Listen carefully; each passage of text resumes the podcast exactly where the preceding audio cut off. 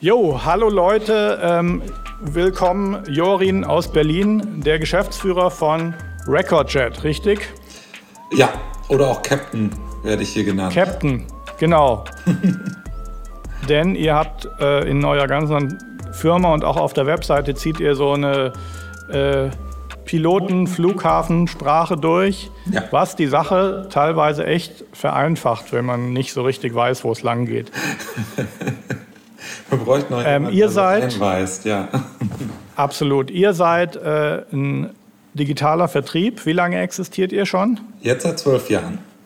Zwölf Jahre, also schon eigentlich ziemlich lange. Mhm. Ähm, und kurz gesagt, ähm, seid ihr halt der Ansprechpartner für jemand, der beispielsweise ein bisschen Social-Media-Reichweite aufgebaut hat und sich denkt, okay, wenn ich jetzt ein Release raushau, dann könnte ich mir vorstellen, dass das ein paar Leute interessiert, weil ich habe ein bisschen Fanbase.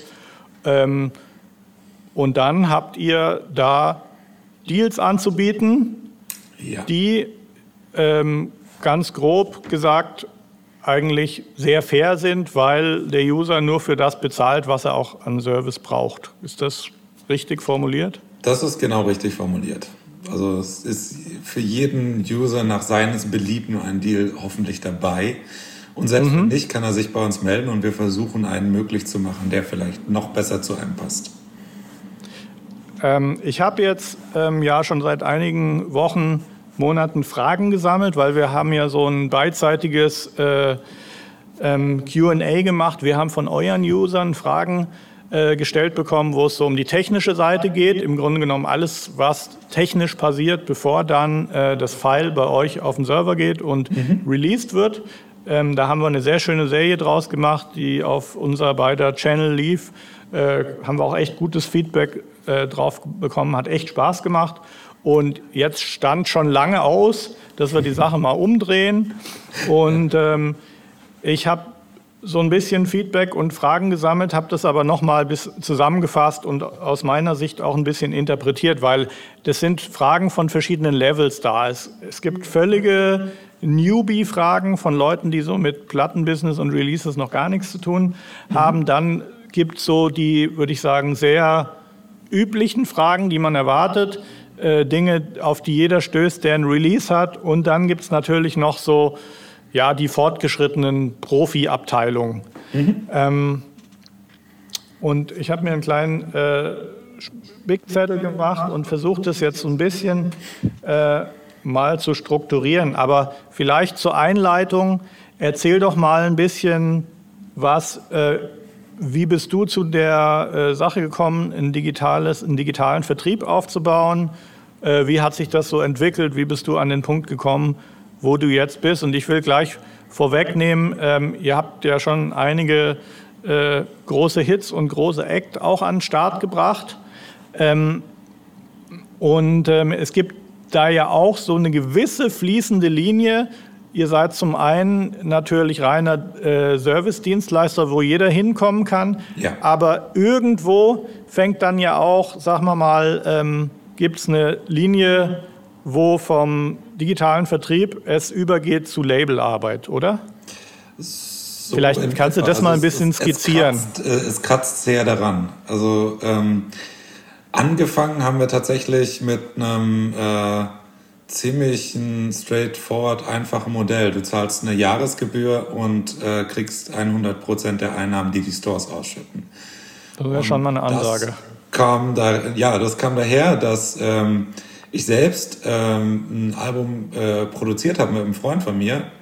Mhm. Wohlgemerkt mehr schlecht als recht. Also ich würde mich jetzt nicht als äh, guter Produzent schimpfen. Das war mehr Freude am Produzieren und ähm, haben damals gedacht, okay, also damals war ja noch CD und äh, Vinyl noch sehr mhm. verkaufsstark und haben schon gleich gewusst, okay, ähm, das lohnt sich gar nicht zu pressen, so viel werden wir nicht verkaufen, aber wir würden mhm. gerne so in den, in den Stores verfügbar sein. Also damals war Spotify noch nicht existent, wohlgemerkt. Also die Apple-Welt, Apple hat alles dominiert. Genau, genau. Wir wollten mhm. auf Apple, auf äh, Amazon etc. sein.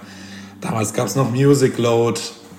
Ähm, und irgendwie haben wir relativ rückschrittliche ähm, Distributoren gefunden, vorgefunden. Mhm. Das war zu der Zeit, als ich auch ein Unternehmen in der Musikindustrie gründen wollte, am liebsten technikaffin.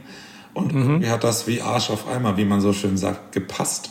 Also äh, dann gedacht, okay, wenn das keiner so macht, wie du jetzt selbst denkst, dass es sein sollte, also dealmäßig technisch gesehen, untechnisch gesehen, mhm. dann probierst du es einfach mal selbst. Dann mach selber, ja. ja. Also war das so, dass äh, ihr bei dem vorhandenen Angebot auf dem Markt gesehen habt, die wollen alle irgendwelche Rechte haben, zeitliche Verpflichtungen und wir sind in irgendwas drin, wo wir uns jetzt nicht wohlfühlen, weil genau. wir wollen einfach unser Ding veröffentlichen und sag mir, was es kostet, aber nimm mir nicht meine Copyrights oder sonst was.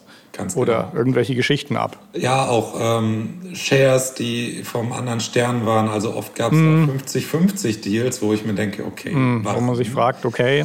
Ähm, das ist ein bisschen too much. Und dann auch gleich zwei, drei Jahre ähm, exklusive Deals. Ja. Und das wirkte so ein bisschen knebelvertragig. Und mm. das dachte ich, okay, das kann aber nicht wahr sein.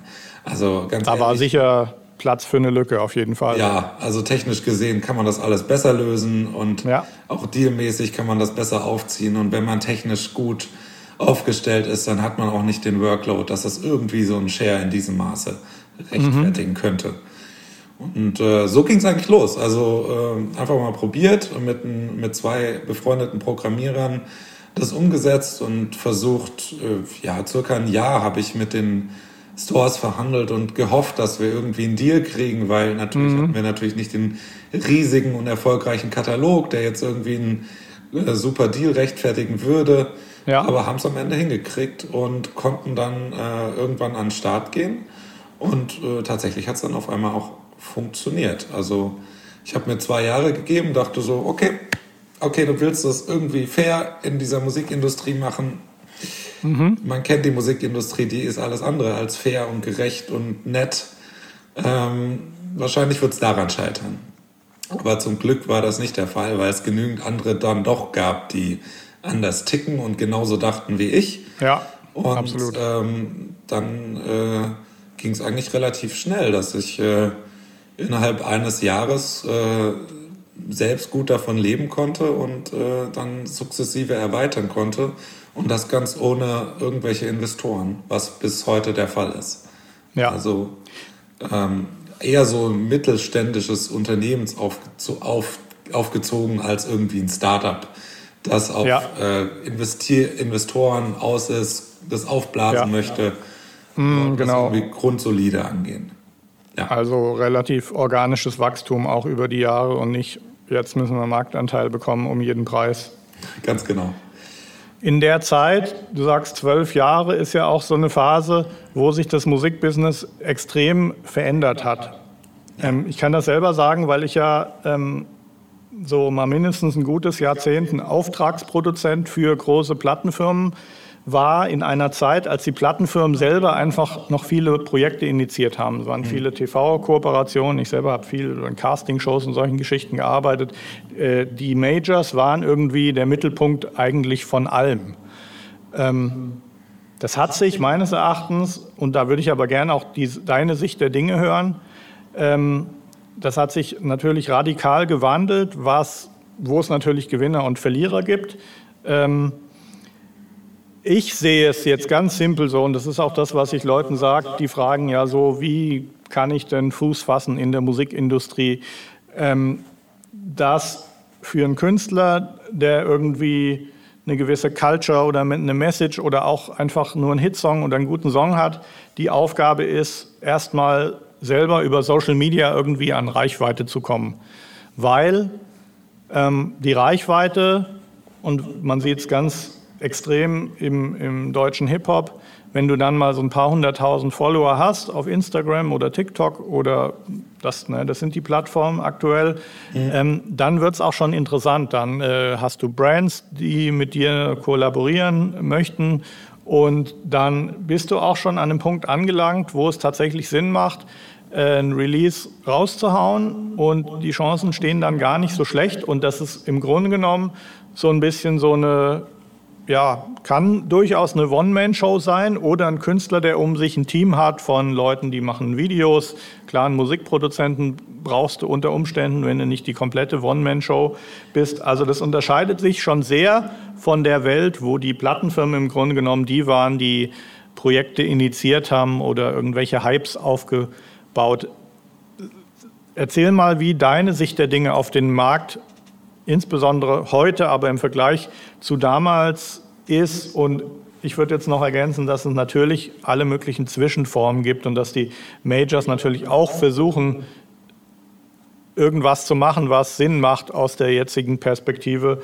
Äh, was ich beobachte ist, das ist eigentlich vor allem dann Vorschüsse zahlen an jemand, der eh schon sein Ding eigentlich aufgebaut hat, der sicherlich sich freut, äh, Geld zu bekommen in dem Moment. Vielleicht auch, weil er viel vorinvestiert hat oder weil er sich, keine Ahnung, irgendwas kaufen möchte oder sagt, ich habe keinen Bock mehr jetzt in der Einzimmerwohnung oder im Keller zu leben.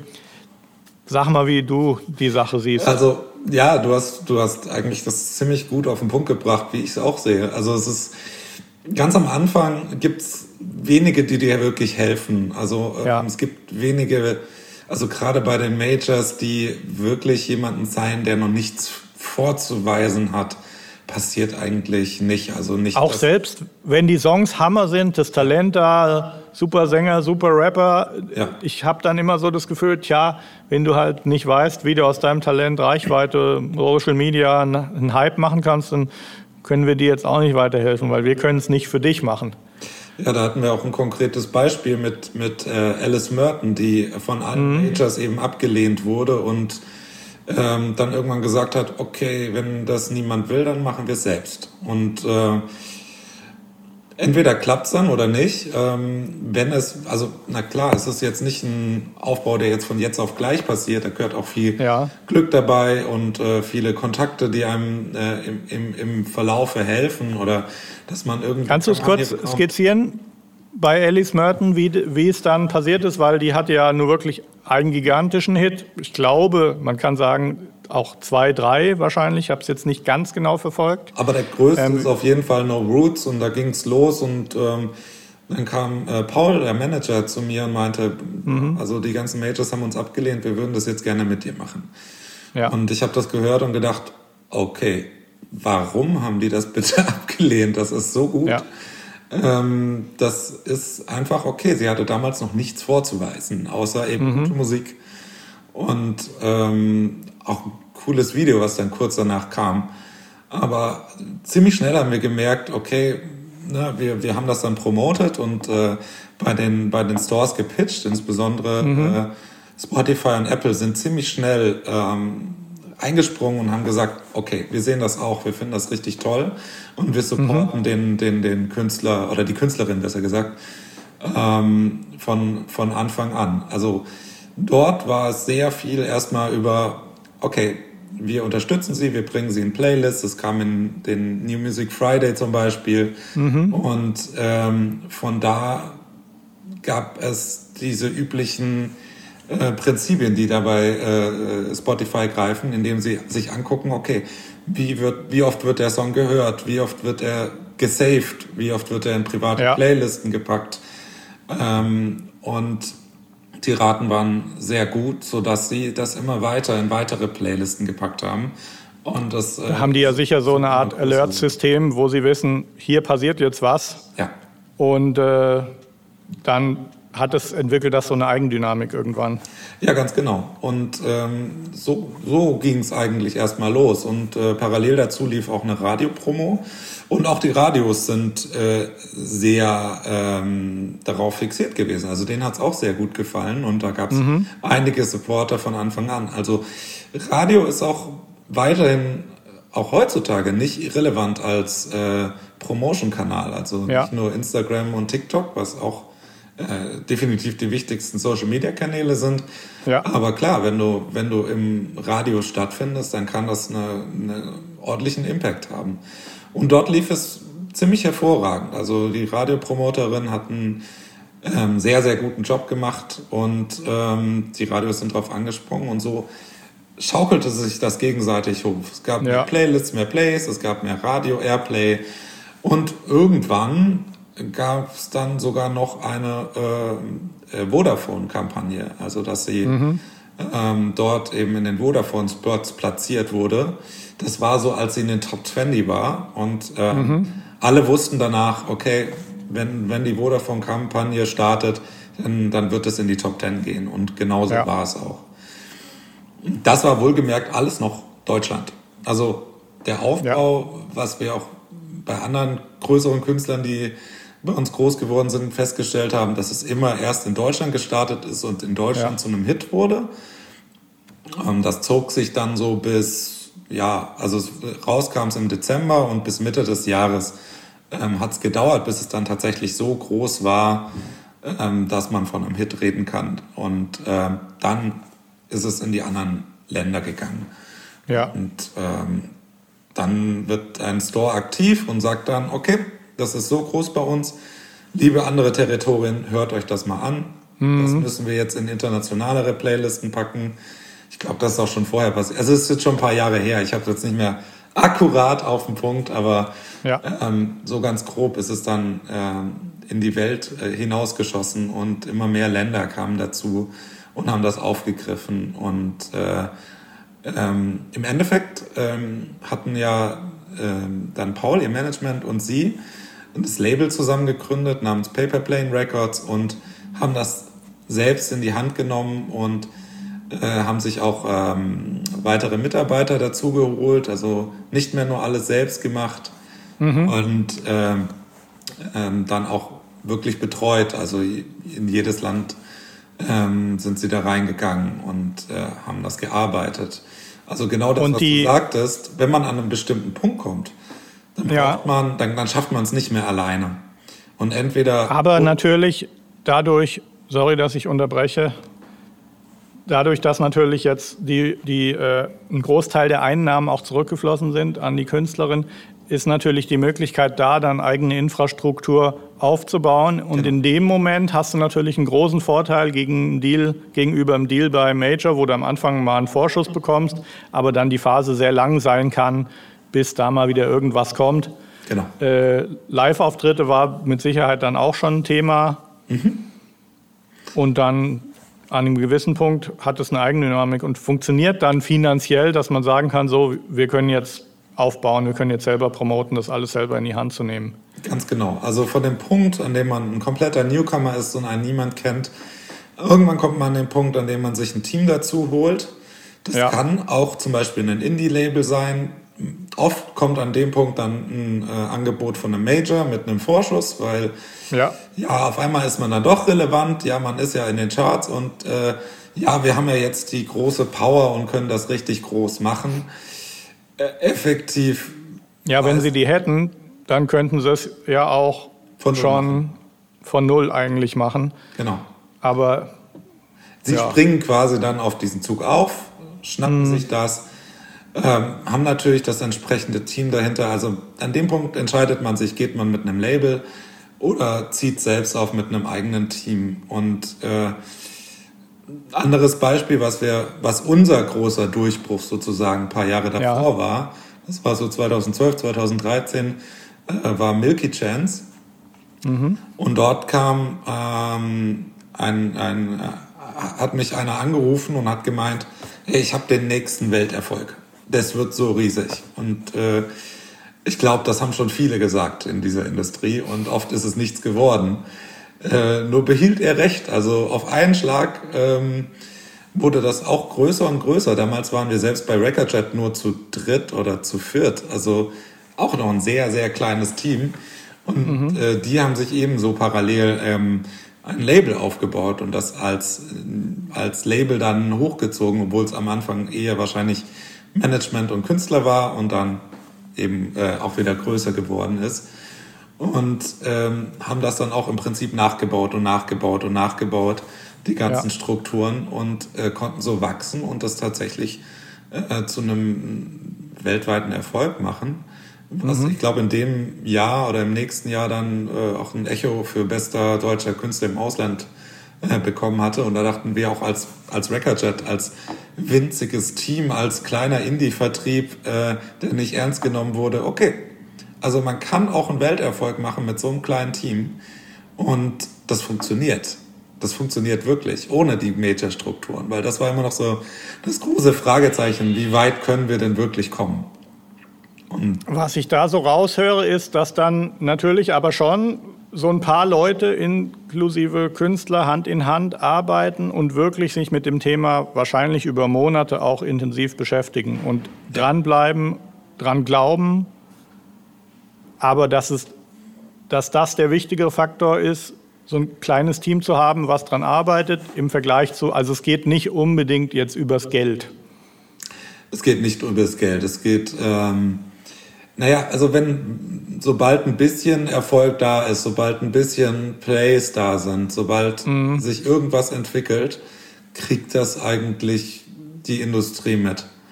Ja. Also, ähm, das ist, das sind ganz viele A&Rs da draußen, die nur darauf gucken, dass da, was da passiert. Und, ja. ähm, dann muss man sich entscheiden, mit welchem, mit welcher Sache man geht, ob man ist, ja, genau, selbst macht. Und oft ähm, bei den großen Sachen sind dann eben Leute, die 24-7 auf gut Deutsch arbeiten und ihr, ganz, ja. alles geben, um, um, um dort weiterzukommen. Ja. Aber das geht auch. Das geht auch für Leute, die gar nicht so bewandert sind, äh, erstmal in der Musikindustrie und sich reinfinden müssen. Aber ähm, es, diese Musikindustrie ist doch kleiner, als man denkt, im Endeffekt. Ja. Ähm, ich komme jetzt im Grunde genommen gleich zu einem ähm, Thema, was viele Leute angesprochen haben. Zum, einen ist natürlich immer die, wieder die Frage, kann ein Distributor äh, dem Künstler helfen, äh, Editorial Spotify Playlisten oder Apple Music Playlisten zu bekommen? Äh, und da spielt, glaube ich, rein und ähm, das würde ich gerne von dir mal recht ausführlich hören. Wie sieht denn, ne, sagen wir mal, der, die Single ist fertig oder im Idealfall vielleicht sogar äh, eine Reihe von Singles, sodass man Material hat zum Nachschießen. Da kannst du vielleicht auch gleich dazu was sagen, inwieweit das eine, Rolle, das eine Rolle spielt, auch den, den Köcher heiß zu halten sozusagen. Aber was ist denn die perfekte Release-Planung? Also ich habe ich hab so das Gefühl, dass die Leute zwar wochenlang dann sich mit dem Mix und Master beschäftigen und dann, wenn es plötzlich fertig ist, ist, stehen sie völlig ratlos vor dem Monster digital, digitale Distribution, haben auch irgendwie die Vorstellung, dass es dann direkt sofort draußen ist. Mhm. Ähm, kannst du mal skizzieren, wie so eine Release-Planung aussieht, wie lange vorher man wissen sollte, wann muss das File da sein, wie viel Zeit sollte vergehen, bis das in den Stores ist von dem Moment, wo das Master fertig ist, was gibt es da so für Dinge, die man einhalten sollte. Entschuldigung, bei mir hat es gerade geklopft gehabt. Ähm, so, ich glaube jetzt nochmal Cut. ja, ja, Cut ist kein Problem. Also, ähm, man sollte vorausplanen, das ist schon mal Fakt. Also ja. oft äh, ist immer der Wunsch da, das muss jetzt gleich raus, der Schuh drückt, das muss jetzt sofort veröffentlicht ja. werden. Und als Distributor kann man das auch sehr schnell umsetzen und äh, binnen kürzester Zeit Tage, Stunden, wie auch immer ausliefern und verfügbar mhm. machen. Aber da muss man sich, äh, also dann passiert auf jeden Fall nichts von Seiten der Stores.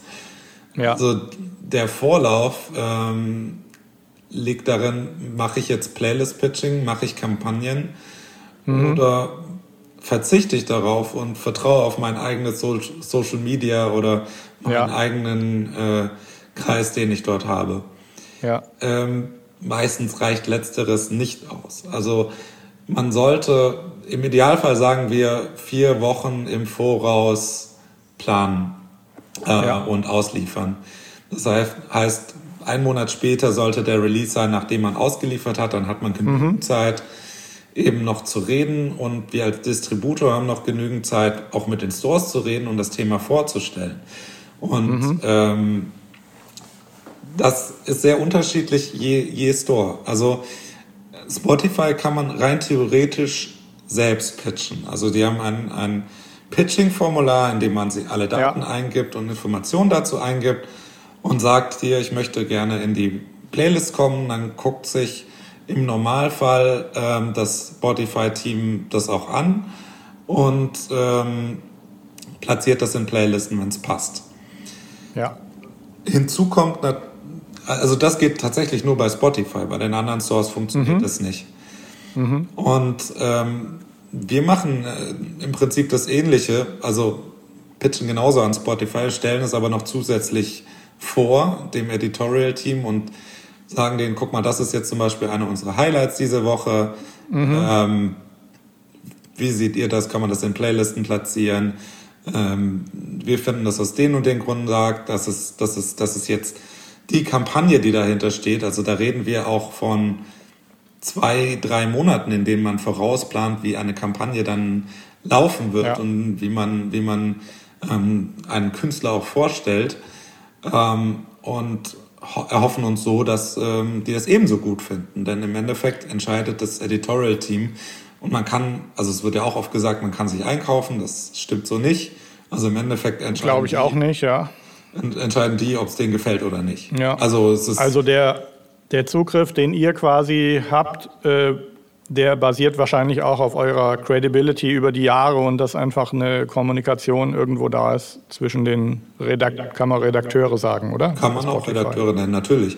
Das sind okay. in gewisser Weise auch Redakteure ähm, ja. oder Sie sagen es immer Kuratoren, aber es kommt aufs Gleiche raus, würde ich sagen. Ja, ja. Ähm, natürlich, ähm, man, man spricht da wirklich äh, wöchentlich, oft mehrfach mit jedem Store und er stellt mhm. denen eben die Themen vor, die da reinkommen, die interessant sind. Und ähm, das ist natürlich ein sehr direkter Draht, den man vielleicht über so ein reines Pitching-Formular nicht so hat. Ja. Ähm, und überhaupt, die anderen Stores sind nicht so groß aufgestellt in den Teams wie jetzt zum Beispiel Spotify. Daran mhm. ähm, scheitert es häufig, dass, also dass sie so ein Pitching-Formular erst gar nicht haben. Ja. Ähm, und nur durch einen Distributor eben, eben äh, die Themen vorgestellt werden und ähm, nur dadurch kommst du eigentlich in die Playlisten der anderen Stores und die darf man aber auch nicht vernachlässigen. Es ist ja nicht ja. nur äh, Spotify, was zählt, es ist ja bei allen passiert auch was. Kannst du mal eine Reihenfolge nennen der Relevanz, wie du sie siehst? Äh, Spotify ist der mit dem meisten Umsatz definitiv. Äh, mhm. Auch inzwischen mit einem ganz guten Abstand. Ich denke mhm. mal, halb so groß ist ungefähr Apple, Apple Music, mhm. iTunes. Und ähm, danach ähm, zersträubt es sich so ein bisschen. Also da kommt äh, YouTube Music ist ganz ordentlich am Kommen. Ich glaube, mhm. an Nummer drei ist bei uns aktuell aber Amazon. Amazon. Ja. ja. Auch stark steigend. Ähm, also die, die machen da einen ordentlichen Umsatzwachstum über die letzten Jahre. Aber auch ähm, so jemand wie ähm, äh, Napster Rhapsody ist tatsächlich gar nicht mal so unrelevant mhm. äh, im Umsatz gesehen. Vielleicht nicht von den Plays, ja. aber man verdient dort viel mehr pro Play als jetzt zum Beispiel bei anderen Stores. Mhm, verstehe. Ja, das würde ich sagen, sind so Top 4. Der Rest kommt dann danach. Okay, jo, so ähnlich habe ich das auch beobachtet. Mhm. Ich würde jetzt mal eine Beginnerfrage einschieben für, für jemand, der noch gar keine Erfahrung hat mit Releases. Mhm. Bisschen Unsicherheit. Wie schütze ich meinen Copyright? Wie gehe ich da vor? Was gibt es da zu beachten?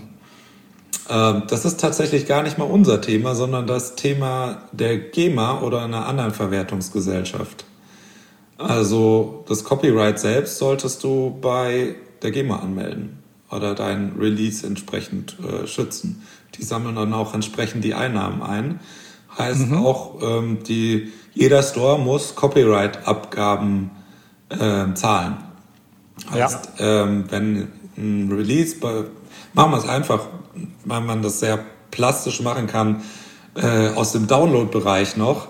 Äh, mhm. Wenn ein Release für oder eine Single für 99 Cent bei iTunes verkauft wird, mhm. dann behält ähm, iTunes 28 Cent und 71 Cent werden ausgeschüttet. Mhm. In den 28 Cent ist natürlich die Umsatzsteuer mit drin, mhm. natürlich der Anteil von, äh, von iTunes selbst oder Apple, aber mhm. auch die GEMA-Abgabe. Also jeder Play auf einem Streaming-Service oder jeder Kauf auf einer Download-Plattform enthält immer GEMA-Abgaben. Und ja. die kommen dann wieder hintenrum bei der GEMA an und die erhältst du dann als Copyright-Anteil. Also, also, ich ergänze nochmal aus meiner Sicht, genau, die Songwriter ja.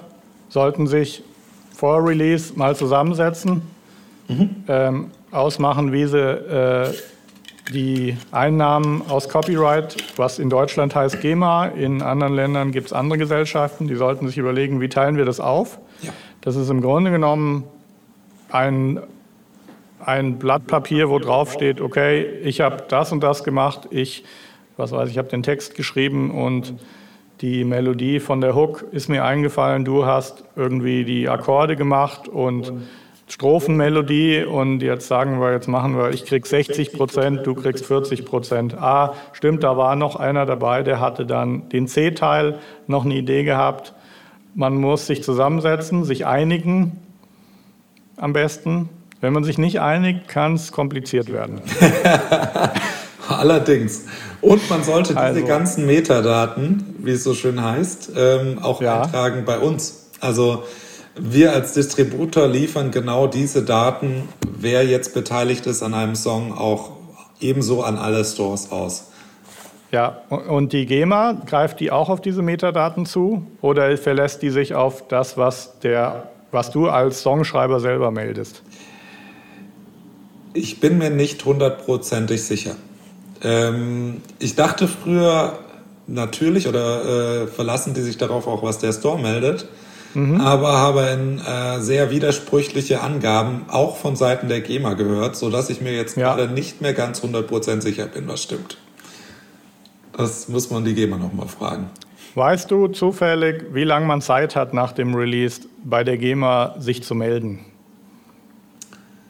Ähm, auch das weiß ich nicht. Ich weiß, dass, dass es bei der GVL im nächsten Jahr geht. Das ist nochmal der mhm andere Anteil als Interpret, also als der, der ein Musikstück aufführt, nicht der es ja. geschrieben hat. Ja. Ähm, bei dem Teil läuft es bis ins nächste Jahr hinein, wo man sich melden kann. Mhm. Hm, vielleicht weißt du das, wie lange es bei der GEMA inzwischen ist. Ich weiß es nicht genau. Ich weiß auch nicht, was die machen mit dem Geld, wenn sie die Informationen nicht haben, die vielleicht fehlen zur Zuordnung. Ähm, ich würde mal sagen, dass sie es eine gewisse Zeit zurückhalten, aber wenn sie es nicht zuordnen können, wird es irgendwann an alle verteilt. So, ja, aber in eine Blackbox gepackt und wahrscheinlich irgendwelche Unternehmen damit gekauft, was ja auch schon vorgekommen ist. Ähm, ja, die Blackbox es wird ein kompliziertes Thema, was jetzt mit digitalen Vertrieb nichts zu tun hat. Nee. GEMA ist ja auch ein kompliziertes, GEMA ist ein kompliziertes Thema, auch deswegen, weil die GEMA ja auch über die Jahre immer ja, so ein bisschen ein Imageproblem hat. Zu Recht oder zu Unrecht kann man drüber streiten, kommt immer drauf an. Ja, Außendarstellungsproblematik. Mhm. Aber das gehört eigentlich hier nicht so rein. Aber wir haben die Empfehlung mal weitergegeben, Leute, das ist was, das gehört auch dazu, euren Song anzumelden bei der GEMA. Man muss auch nicht unbedingt bei der GEMA sein. Es gibt auch andere Verwertungsgesellschaften. Ähm, Kenne ich zwar auch nicht ganz genau die Regularien, aber ich habe auch ein paar Jahre einen Musikverlag gehabt und wir hatten auch Leute bei uns, die waren keine Deutschen, die haben wir dann von vornherein gesagt, ich möchte nicht in die GEMA, ich gehe zum Beispiel in die STIM, die schwedische Gesellschaft oder auch jede andere, äh, die PAS in England. Ich habe sehr viel die arbeiten, über die Suiza gehört in der Schweiz. Die ähm, arbeiten auch alle irgendwie zusammen. Ja. Muss sagen, die Gamer, ich habe mal vor kurzem mal wieder reingeguckt in, mein, in meinen Account, die bereiten das echt sehr schön auf mittlerweile. Gibt jetzt sehr schöne Bildchen und du kriegst direkt Informationen, welcher Song hat am meisten umgesetzt. Und äh, teilweise auch überraschend, wenn man da so sieht was setzt was um nach 15 oder 15, 20 Jahren. Mhm. Nächstes Thema, ganz aktuelles Thema. Mhm. Dieses Jahr war ja so kein so tolles Jahr für die meisten Menschen. Ähm, Corona, Stichwort Corona. Äh, ich habe eine Studie gelesen von McKinsey, die bestätigt auch meine eigenen Beobachtungen. Ähm, der, der ganze Lockdown und der Trend, dass Leute natürlich äh, wenn es irgendwie ging, ähm, von zu Hause arbeiten, Homeoffice machen, hat dazu geführt, dass sie mehr vorm Internet sitzen, das Internet intensiver nutzen und in einigen Bereichen hat in der Lockdown-Zeit und am Ende wahrscheinlich auch über das ganze Jahr gesehen, ähm, das digitale, der digitale Sektor sich enorm beschleunigt. Ist das was, was ihr auch beobachten konntet bei euch? Ja, deutlich sogar.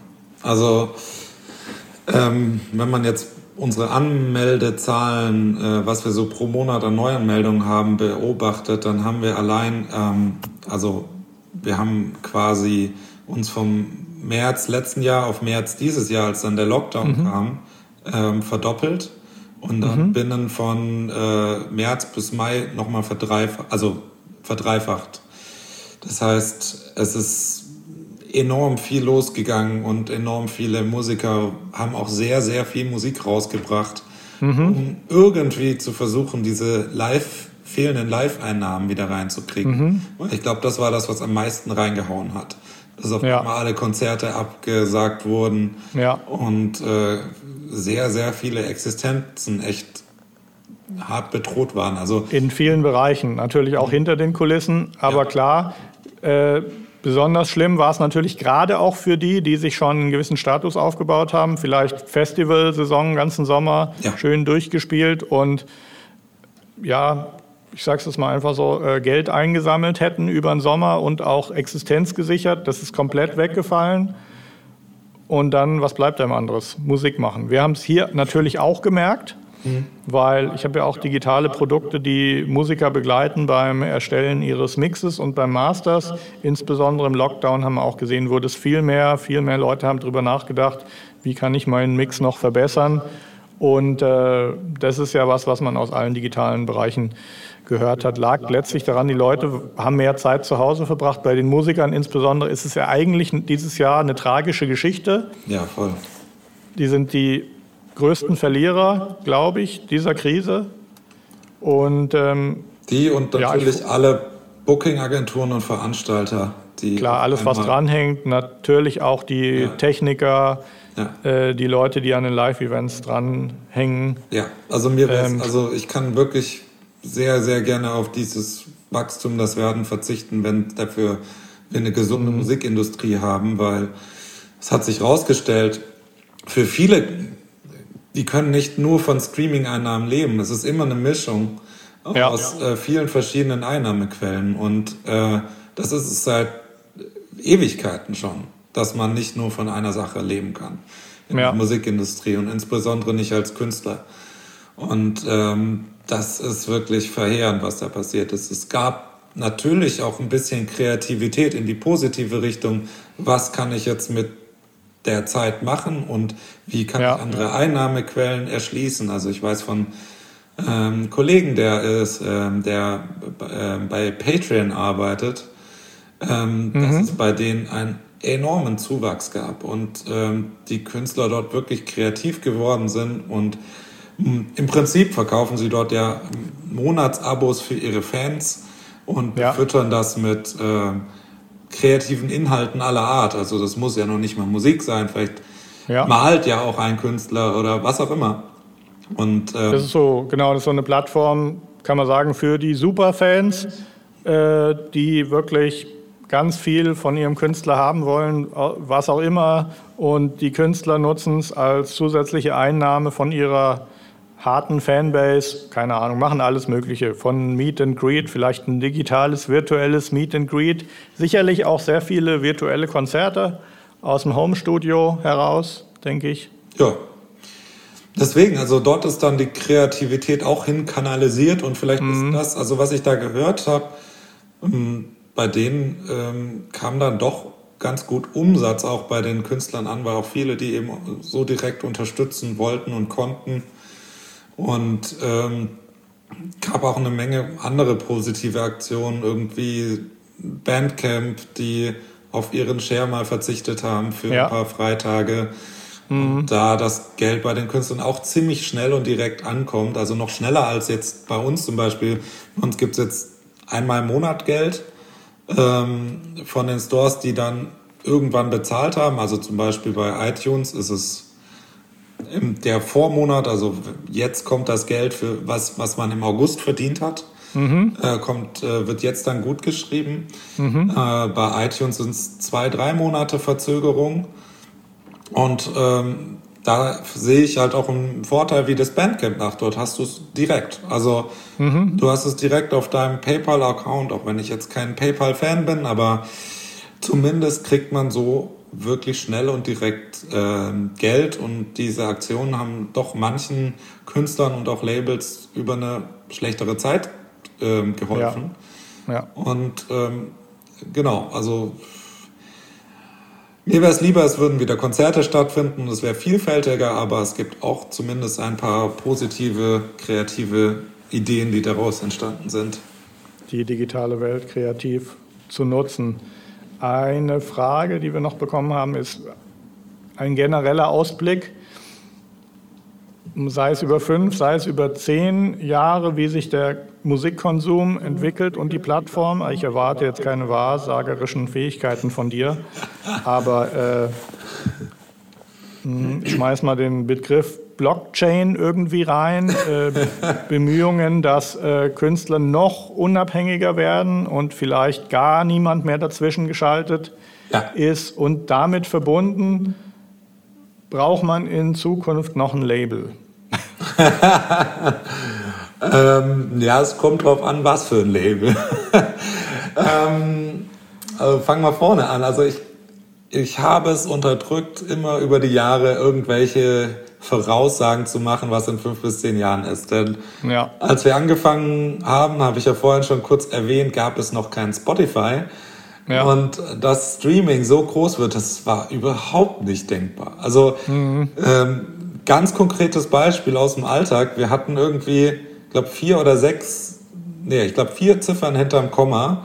Also 0,00, keine Ahnung, 1 Euro, bla bla bla mit vier Ziffern dahinter und haben gesagt, ja klar, für die normalen Verkäufe auf äh, Download-Plattformen reicht das völlig aus. Bis dann auf einmal Streaming kam und wir das auf zehn Stellen hinter dem Komma äh, erweitert haben, damit wir irgendwie mhm. akkurat sind und äh, am Ende mhm. auch auf die, äh, ich glaube, wir haben jetzt im Jahr einen Cent Abweichung, was äh, mhm. für uns normal und aber für unsere Programmierer war das der Horror, ja, dass wir jetzt auf einmal so viele Stellen in dem Kopf haben. Deswegen damals ja. nicht abzusehen, als ich gestartet habe und ja. ähm, keine Ahnung, was die nächsten zehn Jahre bringen. Also der Trend ist jetzt erstmal sehr ein, eindeutig weiterhin Streaming in mhm. allen Bereichen. Ob jetzt Blockchain kommt, darüber wird ja auch mindestens schon fünf Jahre geredet. Ja. Und ich habe noch nicht die ultimative Entwicklung gesehen, wo ich gesagt habe, jo, das ist die Lösung, die ist so einfach, nicht nur für den Künstler, auch für den äh, Konsumenten ähm, mhm. und für alle Beteiligten. Das läuft. Kein Problem. Damit kann ich gut arbeiten. Ja. Ähm, das wäre natürlich eine super interessante Geschichte, wenn das äh, funktionieren würde weil man so auch wirklich rechtssicher ähm, Ketten abdecken könnte und es keine Blackboxes mehr gäbe bei der GEMA mhm. oder sonst irgendwas, wo was vielleicht nicht hundertprozentig korrekt läuft. Also wer von Blockchain noch nicht gehört hat, dem werden wir es jetzt nicht erklären können in einer Minute. Nein. Ähm, wer davon schon gehört hat, ähm, die Idee oder der optimale Outcome für die Musiker wäre eben, dass das Geld sehr präzise verteilt wird ähm, von jeder Konsumart, wie der Song eben genutzt wird. Und dass man eben zuverlässig an Gelder rankommt, auch wenn es ganz kleine Micropayments sind, auch wenn nur ein paar Sekunden irgendwo was mal angespielt wurde. Im Grunde genommen, dass das Netz, das Internet so intelligent ist und erkennt, wo wurde jetzt der Song genutzt, in welcher Art und eigentlich selber dann die Ausschüttung vornimmt an die Mitwirkenden. Und da geht es um alle, die mitwirken. Ob du jetzt nun Gitarre gespielt hast äh, beim letzten Chorus, ein Overdub, oder ob du, was weiß ich, was auch immer gemacht hast.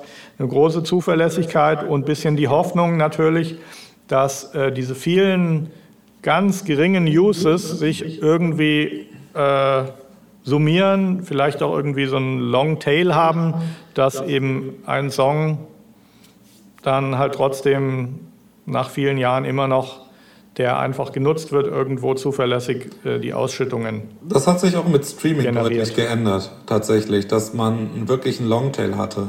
Also ja. zu Beginn war es Releases draußen, da hat man seine in den ersten paar Wochen seine CDs, Vinyls verkauft.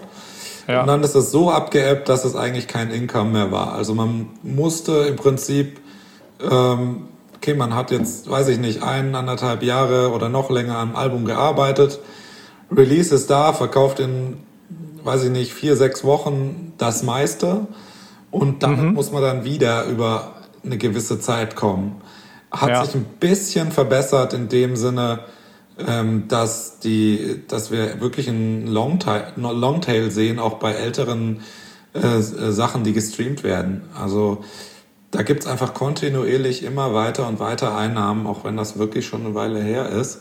Und mhm. das ist, finde ich, wirklich attraktiv. Ich glaube, am ehesten, was sich vielleicht ändern könnte oder ausprobieren werden wird, ist die Verteilungsmechanismen der Streamingdienste. dienste mhm. dass sie so ein bisschen mehr nutzerbasiert werden.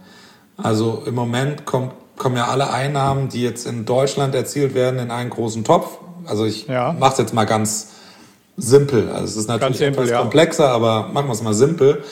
Es kommt alles in einen Topf, in einen Monat mhm. und das wird dann unter, dann wird summiert, wie viele Streams gab es in diesem Monat in Deutschland und ähm, wird dann an alle der gleiche Share verteilt. Ja. Das ist dann egal, wie viel ein User gestreamt hat. Ist das ein Heavy-User, der irgendwie tausende Musikstücke spielt oder jemand, der nur zehn Lieder spielt? Mhm. Der Stream ist gleich viel wert. Und okay. das könnte noch geswitcht werden. Also es gibt da Studien und auch Ansätze. Ich glaube, dieser hat da was, äh, mein äh, Aufruf gestattet, ob das nicht was wäre. Dass, wenn du jetzt zum Beispiel nur zehn Streams spielst, ähm, dass dann auch entsprechend ein höherer ähm, Anteil von dir ankommt. Also sagen wir mal. Na klar, zahlst 10 Euro Abo im Monat oder so, hörst nur 10 Lieder, dann müsste jedes Lied einen Euro irgendwie wert sein im Monat. Oder nehmen wir die ganzen Shares ab, die da weggehen, genau. dann ist wahrscheinlich eher 7 Euro oder 5 Euro, wie auch immer. Ja. Irgendwo dazwischen ist es meistens. Mhm. Und mhm. das würde dann nur verteilt werden. Also ein Play wäre dann 50 oder 70 Cent wert ähm, wäre natürlich, würde auch Zielgruppen besser widerspiegeln. Also ja. gerade die Heavy-Streamer im Deutschrap würden viel weniger pro Stream erhalten als jetzt, wenn du jetzt auch ein langes Klassikstück anhörst, mhm. erhält das ja genauso wenig und ähm, würde dadurch viel besser vergütet werden, weil du kannst nicht so viel Klassik hören, wie, ja. wie du äh, zwei Minuten zehn Hip-Hop-Songs hören kannst. Ja, genau. Also ich finde das wirklich eine sehr interessante Denkweise. Technisch wäre es, glaube ich, sogar möglich, alles so, wie ich das jetzt mhm. rausgehört habe. Mhm. Ich fände es auf jeden Fall fairer. Ob ja. wer davon jetzt besonders profitiert und wer, wer nicht, das ist, steht auf einem anderen Blatt, aber es hört sich für mich erstmal fairer an. Und vielleicht wäre das was, was irgendwie mal ja. ein oder sogar mehrere Stores in Angriff nehmen und ausprobieren. Klingt gut. Ähm, Labels, braucht man die noch oder nicht? Ach das ja, ist da waren wir. Auch unter Umständen wieder so eine. Ich meine, wer jetzt aufmerksam zugehört hat, der kennt schon einen Teil der Antwort. Also, jein. Äh, man braucht sie und man braucht sie nicht. Man braucht auf jeden Fall ab einem gewissen Punkt ein Team, weil man es bis zu einem gewissen Punkt kann man alles wunderbar alleine machen, aber ich glaube, mhm. ab einem gewissen Punkt ist es einfach zu viel Arbeit. Und dann kann, können das verschiedene Modelle sein. Dann kann das ein Label sein, das da reingrätscht und äh, mithilft. Und oft haben die ja auch schon Strukturen, die funktionieren und über lange Jahre gewachsen sind. Dann kann das durchaus sinnvoll sein. Oder man baut sich selbst ein Team aus, auf mit Leuten, die schon Bescheid wissen oder die ganz neu im Business sind. Wie auch immer. Ähm, so oder so braucht man ein Team. Und ich glaube, dass es weiterhin auch Labels braucht ähm, die die Künstler unterstützen und auch so einen Aufbau mal finanzieren, ähm, wo sonst jeder sagen würde, ja, keine Ahnung, äh, wo es herkommt, mach halt mal. Mhm. Ähm, also ich finde, ja, eine Unterstützung und. Aber wem jetzt Majors prinzipiell unsympathisch sind aus dem einen oder anderen Grund, ja. der kann darauf verzichten und trotzdem Erfolg haben? Ja, also Major, Majors machen da auch nicht viel anderes. Also es ist mehr so der, der große Tanker im Ozean, der da mhm. ähm, sehr viel Wasser verdrängt. Mhm. Aber äh, vielleicht ist man mit einem kleinen Speedboat dann nebendran besser bedient und kann viel schneller mhm. reagieren und äh, viel mehr auf die aktuellen Trends eingehen und ähm, viel effektiver sein mit äh, viel weniger äh, Geld. Denn im Endeffekt muss es sich ja sowohl als auch irgendwie rechnen. Und irgendwo geht das Geld hin. Entweder in irgendwelche ja, großen Strukturen, die mit, äh, die eben sehr viel Wasser verdrängen und sehr viel aufschießen, äh, mhm. diese Welt hinausschießen oder, oder eben indem man schlaues Marketing für wenig Geld macht und am Ende bleibt dann mehr Geld für, für die Künstler da. Wie seid ihr denn bei euch aufgestellt, was diese Services betrifft? Was kann jemand von euch bekommen in der Richtung?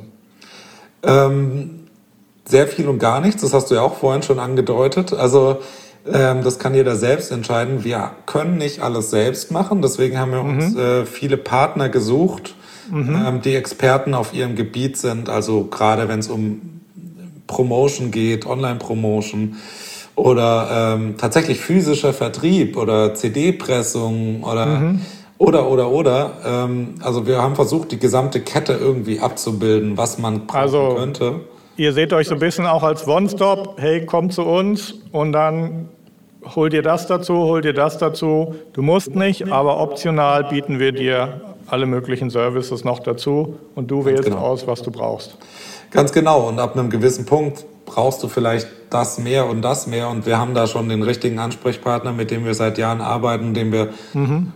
guten Gewissens empfehlen können. Oder ähm, man kann uns auch immer ansprechen, hey, hast du noch wen in der Richtung? Und mhm. ähm, wir versuchen da weiterzuhelfen, dass die Leute möglichst so weit kommen, wie sie können, ähm, ohne, ähm, ohne irgendwelche Majors in Anspruch zu nehmen, wo wir wieder mhm. beim Thema sind. Mhm. Ähm, und ähm, versuchen deswegen möglichst diese Bereiche abzudecken. Also es ist so eine gewisse Art auch Hilfe zur Selbsthilfe, dass man Leute gut aufstellen kann, ohne dass sie jetzt das alle Kontakte schon haben und wissen, wer jetzt was kann und was ich wofür brauche. Und versuchen ja. die Leute auch dazu beraten, hey, also TV-Promotion macht jetzt in dem Stadium einfach keinen Sinn, ist viel ja, zu teuer, genau. bringt nichts, du kommst sowieso noch nicht rein. Ähm, aber vielleicht wäre ähm, eine Online-Blog-Promotion eher was, was nicht so viel kostet, aber man zumindest mal in ein paar Kanälen stattfinden kann. Also so genau. versuchen genau. wir auch zu helfen. Ich habe jetzt hier eine Frage, die ich noch einfach abhaken will, weil dann bin ich für mich beruhigt und habe hier so die Liste durchgegangen. Und dann habe ich noch eine allgemeine Sache. Die konkrete Frage ist, ähm, wie funktioniert das, dass man auf Instagram in der Story seine eigene Musik über Instagram in die Story einbinden kann. Ist das was? Habt ihr damit auch zu tun? Ja, haben wir auch.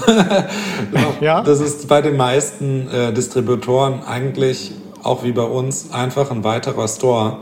Der nennt okay. sich bei uns Facebook-Instagram. Also wir beliefern mhm. Facebook und Instagram ähm, direkt.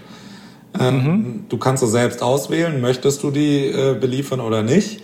Ja. Ähm, genau das gleiche wie mit TikTok oder, oder Spotify und ähm, klickst es einfach an, wir liefern das dorthin und dann erscheint das und dann kannst du es aussuchen und äh, in, dein, äh, in deine Story zum Beispiel packen. Ja. Kommt von denen auch Geld? Von denen kommt auch Geld, aber das steht auf nochmal im anderen Blatt, wie viel es dann okay. sein wird. ähm, es ist alles noch relativ am Anfang. Also mhm. ähm, Facebook, Instagram versuchen da noch den konkreten Deal ausfindig zu machen. Es gibt Garantien, ähm, es gibt Reportings. Ähm, es ist, ähm, ich glaube, was im Endeffekt unterm Strich ankommt, wird sich jetzt in nächster Zeit wirklich zeigen und was, was mhm. da wirklich unterm Strich passiert. Ähnliches Problem gibt es auch bei TikTok, wo es ähm, ähm, hauptsächlich äh, wird bezahlt äh, für Creations. Heißt mhm. nicht für Plays wie jetzt auf Spotify, dass du es dir anhörst, mhm. sondern wenn jemand deine Musik nimmt und daraus ein eigenes Video macht, mhm. dann wirst du dafür bezahlt. aber nicht, wenn zig Leute dieses Video angucken. Und okay. Da wird sich jetzt noch raus. Da müssen noch Lösungen gefunden werden, scheint es. Das ist ja auch wahrscheinlich so ein Beispiel für solche Micropayments, mhm. wo nicht klassisch jemand über seinen Spotify-Account einfach die Musik gehört hat, sondern wo ein Bruchteil von einer Minute oder ein paar Sekunden dein Track verwendet wird. Genau vielleicht jemand noch gar nicht aktiv ausgesucht hat, dass er den jetzt hören will, aber den halt hört, weil dazu einer irgendwie ein Krokodil fängt oder irgend sowas. Ja, genau. Und äh, muss aber natürlich auch irgendwie vergütet werden und ist eine der Herausforderungen der digitalen Realität, oder? Ganz genau. Auch wenn man insbesondere bedenkt, dass man bei Spotify erst bezahlt wird, wenn der Song 30 Sekunden gespielt wurde. Mhm ähm, weiß man bei TikTok, die es 15 Sekunden sind, oder bei Instagram, Facebook, wo es auch meistens sehr kurze Ausschnitte sind, ja. Würden die nach dem Spotify-Prinzip gehen, würdest du gar nichts kriegen. Gar nichts bekommen. Und Stimmt. das funktioniert natürlich nicht, weil irgendwoher muss ja. die Musik kommen, irgendwo muss die lizenziert werden und irgendwie muss ein Künstler auch dafür vergütet werden. Absolut. Und, äh, ja, das ist jetzt, äh, wird sich rausstellen, wie viel das jetzt unterm Strich äh, ist, wie viele die Deals stehen, die ersten mhm. äh, ähm, Garantien sind da und jetzt äh, wird mit dem Reporting geklärt, wie viel dann im Endeffekt ankommt. Also da sitzen wahrscheinlich die verschiedenen Parteien irgendwie virtuell um einen Tisch, die Copyright, GEMA, die Leistungsschutzrechtler, die Labels, Interessenvertreter der Künstler und dann wird irgendwie geguckt, wie können wir was Reelles zusammenbauen, so dass Facebook nicht sagt, das ist uns zu viel. Mhm. so in etwa. So, dann komme ich zum Schluss auch nochmal mit einer Frage. Äh, und deine große Chance jetzt nochmal alles rauszuhauen. Nehmen wir mal an, ich habe jetzt äh, meinen Master fertig und ja, Cover auch und weiß, das ist geil, das will ich jetzt raushauen. Und wie haue ich das jetzt über euch raus? Wo gehe ich hin? Was brauche ich? Und was passiert dann? Ähm, ich bin gar nicht so der Werber, der das jetzt in perfekten, keine Ahnung, was dir darstellen könnte. Ähm, rein prinzipiell kannst du dich ähm, ganz einfach bei uns online anmelden und kannst gucken, welcher Deal am besten zu dir passt. Also wir haben das alles im Detail beschrieben mhm. ähm, auf unserer Seite. Es gibt für jeden hatte ich auch vorhin schon angedeutet, den Deal, der unter Umständen passen könnte. Ja. Den suchst du dir aus und lädst im Prinzip deine Musik bei uns hoch, als Wave in dem Fall. Äh, mhm. Komprimiert natürlich ein Cover dazu und mhm. natürlich sämtliche Metadaten, heißt äh, natürlich auch die Komponisten, Textdichter etc. Mhm. Ähm, wählst einen Preis dazu aus, ein Genre ähm, und natürlich ein Release-Datum, das im besten Fall irgendwie einen Monat in der Zukunft Minimum ist. Mhm. Umso früher man es kriegt, umso mehr wir wissen darüber, umso besser. Also das heißt auch so ein bisschen Information um den Künstler herum, was interessant sein könnte, keine Ahnung, wie viele Insta-Follower hat er, mit wem hat er schon zusammen Musik gemacht, was gibt es über den Interessantes zu wissen, was könnte man. Sowas nennt sich im Business-Jargon Argumente. Mhm. und äh, ist immer hilfreich, kann man auch bei uns mhm. angeben natürlich, um das irgendwie einzuschätzen. Und ähm, dann je nach Deal bezahlt man äh, eine Summe oder man hat einen Share Deal, ähm, in dem man mhm. nichts bezahlt, je nachdem, was da kommt. Ja. Und äh, stellt ihn ein. Ab dem Zeitpunkt übernehmen wir sozusagen. Bei uns gibt es ein großes Team, was jeden Release einzeln prüft, in jeden Release mhm. einhört und guckt, ob das den, äh, der Audioqualität ausreichend ist für die Stores. Mhm. Nicht, ob es uns gefällt oder nicht, das ist erstmal nicht so relevant Mhm. Einzig relevant inhaltlich ist, ob es irgendwas Rechtes ist oder sonstiges, was gegen Gesetze verstößt. Das ja. wollen wir nicht bei uns haben. Mhm. Und ähm, da sind wir so ein bisschen, also ich weiß, wer jetzt ein US Distributor wird jetzt nicht raushören, ob da ein deutscher Nazi-Text drin ist, ehrlich gesagt. Mhm. Absolut. Aber uns ist das äh, sehr, sehr wichtig, dass sowas auf keinen Fall bei uns stattfindet. Ja. Und auf sowas wird geachtet und ähm, Sollte das alles passen, können wir ausliefern und ähm, es wird dann an jeden einzelnen Store übertragen, was mhm. jeder einzelne Store in einem anderen Format möchte, was auch nochmal ein Riesenaufwand ist, aber ähm, ja, das ist dann im Prinzip unser Job. Und, okay.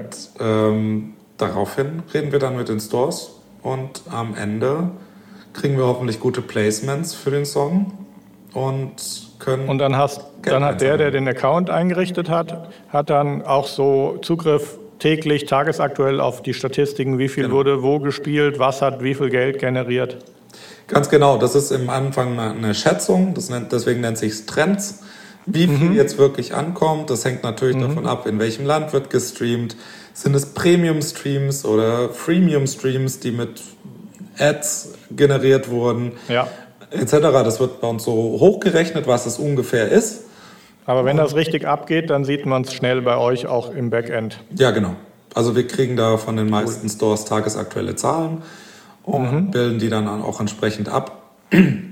Und da gibt es wahrscheinlich ein direktes API-Interface zwischen eurem Store und den äh, Streaming-Plattformen. Manchmal ist es noch nicht mal so weit, sondern nur ein FTP-Server, wo wir Textdateien runterladen, automatisiert mm. und bei uns ins System einspielen. Okay.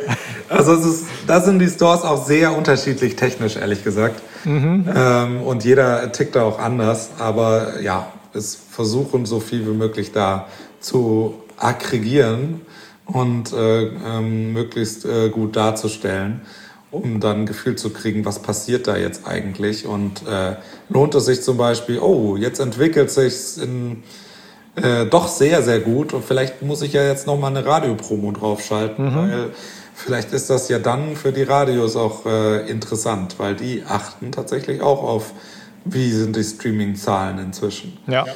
Ähm, wie viele Leute seid ihr im Team insgesamt? Im sind wir 25 inzwischen. Hm, ganze Menge. Wie sind die so verteilt? Äh, welche Abteilungen, Zuständigkeiten? Also wir haben allein sieben Leute nur im Support. Also das ist mhm. wirklich ein ganz großer Punkt für uns, dass wir möglichst schnell und gut antworten. Deswegen mhm. ist dort ein großer Teil. Ähm, dann sind drei Marketing, ähm, drei weit also zwei weitere sind nur für First Class Support zuständig. Drei sind für Produktmanagement, heißt, die reden die ganze Zeit nur mit den Stores und äh, mhm. machen die Pitches etc. Ähm, ähm, wir haben noch eine Mitgeschäftsführerin, mhm. ähm, einen in den Operations, noch einen Assistenten von mir und dann noch ein paar Leute im Qualitätscheck, in der Auslieferung. Ähm, ja, irgendwann kommt man dann auf 25, wenn man es zusammenzählt. Ja. Prima. Ja. Das ist Recordjet. Vielen Dank, würde ich sagen. Also für mich bleiben jetzt keine Fragen mehr offen. Äh, wir werden das natürlich jetzt äh, aufbereiten, schneiden und sowohl in langer Form als auch in ein paar kurzen Clips, wo wir vielleicht die einzelnen Antworten mal zeigen, auch auf unseren Channels auswerten. Und äh, ja, wenn dann noch was kommt, in Frag the comments. Prima. Das, das war's dann. Ich bedanke mich bei dir und äh, ja, bis zum nächsten Release. Ich habe da auch gerade was im Kochen. Sehr gut, ich freue mich drauf. Danke dir. Okay. Alles Gute. Macht's gut. Bis dann. Grüß Ciao. dein Team. Ciao.